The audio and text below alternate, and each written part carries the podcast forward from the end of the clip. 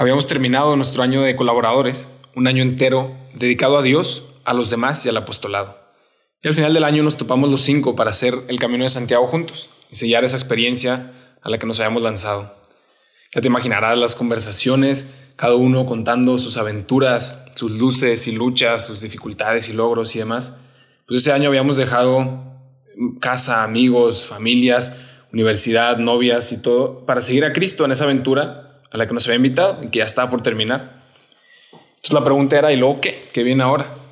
Y mientras platicábamos de todo esto, cada uno ahí tenía algo que aportar, uno de mis amigos dice, a ver, cállense todos, siéntense aquí y vean lo que tenemos enfrente. Estábamos en uno de los típicos valles de Galicia, el pueblito que teníamos, al que teníamos que llegar ahí enfrente y el atardecer atrás en su punto. Nos sentamos a vivir el momento ahí todos juntos y de repente pone una canción que a partir de ahí fue nuestro lema, la respuesta a esa pregunta que, de la que platicábamos y la base de un cuadro que me regalaron que el día de hoy tengo en mi escritorio del noviciado que dice, por la fe voy a morir y por la fe voy a vivir eternamente.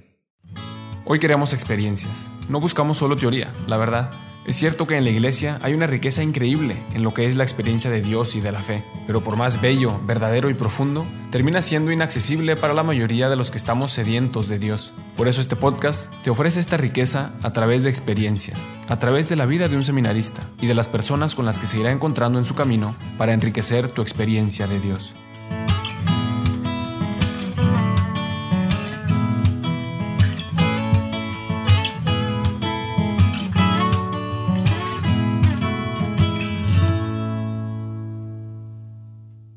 Así es como podría empezar un episodio normal en este podcast.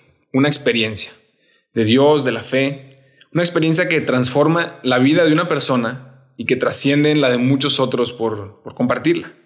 Creo que en la iglesia hoy tenemos una riqueza enorme en, en meditaciones, reflexiones, maneras de interpretar y profundizar en el Evangelio, pero creo que también para la mayoría de los cristianos de hoy, si no se nos traduce a nuestro lenguaje, se puede quedar en ideas y conceptos lejanos, por más reales y, bellos que sean. Y es de ahí que nace este podcast.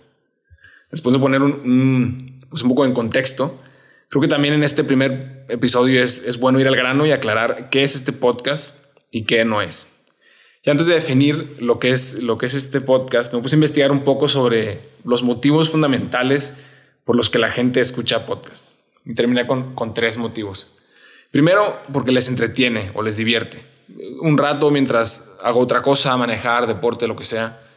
Segundo, porque descansa para hacer un break de las actividades o despejar la mente un rato, escuchar una conversación sin tener que estar pensando como activamente. Y tercero, porque les alimenta, que les forma o les hace crecer en algo que les interesa. Me convencí de, que de la idea de que este podcast tenía que quedar balanceado en estos tres fines. Sí que ciertamente no será el podcast de temas polémicos o de chistes, que son muy buenos, ni tampoco un podcast de profundidad, el que tengas que escuchar con una libreta para tomar notas como si fuera una clase. Y creo que también es bueno aclarar que no es un podcast de meditaciones o de cápsulas de oración ni de reflexiones del Evangelio del día ni del domingo, que gracias a Dios los hay y son buenísimos, sino que este es un podcast en el que a través de casos de vida y de experiencias se desarrolla un diálogo que, claro, van saliendo de manera natural reflexiones, aprendizajes que te retan a ser mejor cristiano, a vivir tu fe con más radicalidad y autenticidad.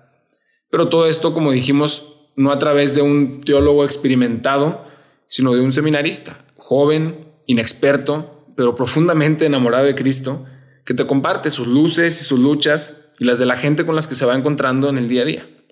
Esto será en, episodios de entre 15, máximo 25 minutos que saldrán una vez a la semana, todos los martes, los martes de Dulcis Memoria, que pues ya veremos si acaso en los, algunos de los siguientes episodios explicando todo el significado que hay detrás, que no nada más porque sí. Pero eso serán episodios de 15, 25 minutos que van a ir saliendo una vez a la semana.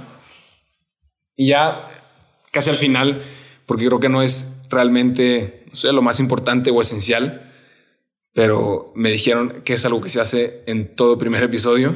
Pues yo soy el, soy el hermano Cochefo González, soy de Monterrey. Estuve ahí prácticamente toda mi vida, desde niño en un colegio en el que crecí muchísimo y fui plenamente feliz. Era una familia increíble que Dios me regaló y creo que es la base de, de lo que soy al día de hoy. Desde adolescente he pertenecido al movimiento Renum Christi, donde tuve la, la oportunidad de crecer mi fe, de enamorarme de, de, de Cristo y de intentar con mis fallos de ser un cristiano auténtico y comprometido. Mi currículum, la verdad es que no hay currículum, no hay ni logros ni proyectos.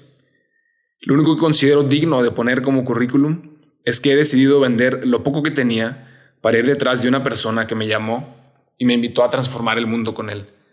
Ese es mi único proyecto y esa es la perla preciosa que da sentido a mi vida, la verdad.